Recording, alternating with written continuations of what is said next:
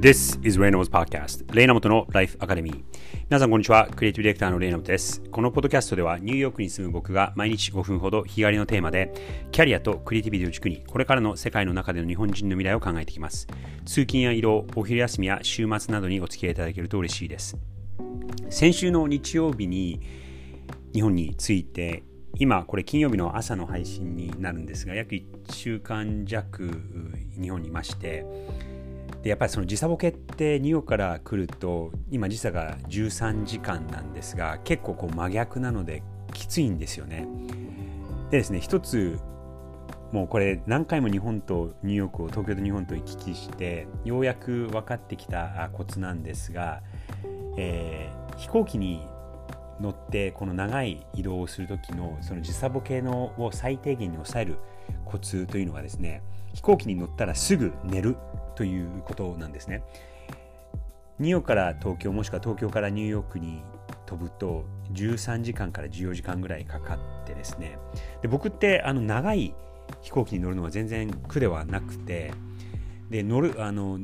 乗って寝るのもそんなに苦手な方ではないので結構すぐ寝れるタイプなんですがまずその乗ってどっち行きでもまず最初にできるだけ寝るようにします半分寝れたとしても6時間から7時間で、まあ、そこそこな睡眠が取れて、まあ、正直その椅子の上で寝たりとか、まあ、ビジネスに乗ったとしてもあのベッドではないので心地のいい眠りができるかというと全くそうではないんですが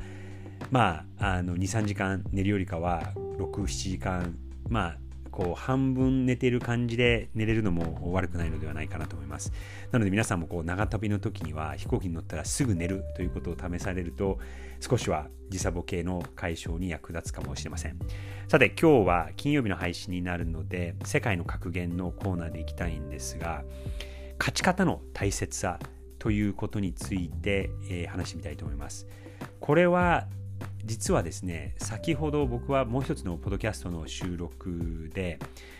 ナイキの CMO だった、えー、2021年までですね、ナイキの CMO だったグレッグ・ホフマンさんという方にインタビューをしたんですね。で、その彼との収録の中で出てきた言葉なんですが、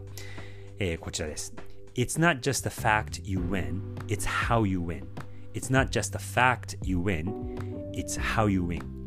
勝つだけではなくて、勝ち方が大切なんだっていうことをおっしゃられてました。彼とのインタビューの中で1時間半以上の対談だったんですがその中でですねそのリスクを取ることっていうことにを聞いていて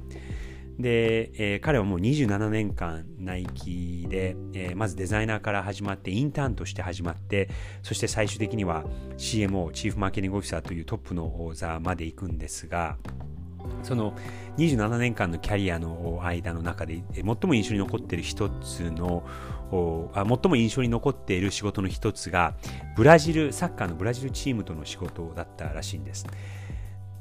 ナイキはブラジルのチームのスポンサーでもありサッカーチームのスポンサーでありユニフォームのデザインをしたりとかあとブラジルの選手たちもたくさんスポンサーをしていて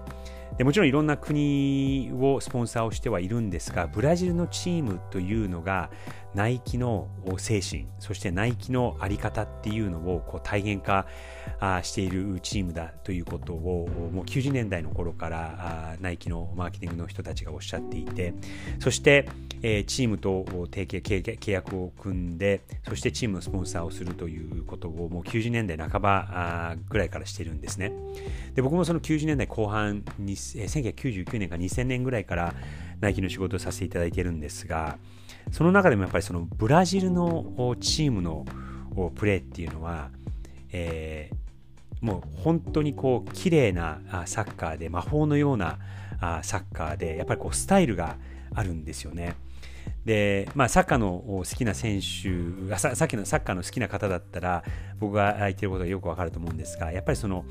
その個人個人の個性を生かしてそして個人個人がこう連携してこう流れるようなもうままさにこのサッカーのピッチがこうダンスのフロアのような感じで、えー、個性個性はすごくはっきりしているんですがでもその連携プレーがすごく美しく美しく見える。そして、えー、ブラジルのポルトガル語で、えー、ジンガという言葉があるんですがこれはこの、え、スタイルを持ったあ動きとかスタイルを持った影響みたいなそういう意味なんですがやっぱりそのプレーの仕方もこうジンガがなきゃいけない。そのただ、えー、冷静になってこう決まりに沿ったルールそして決まりに沿った、え、戦略で勝つだけではなくてその時の立場になってその時のプレーのリアルタイムのその反応の仕方で、えー、臨機応変にそしてスタイルを持って、えー、プレーをしていく。そしてそして最終的には勝つ。というのがそのチームとしての魅力。スポーツの魅力をさらに次のレベルまでにまで引き上げるチームそしてプレイヤーとしての魅力強さなんだっていうことを、えー、おっしゃっていました。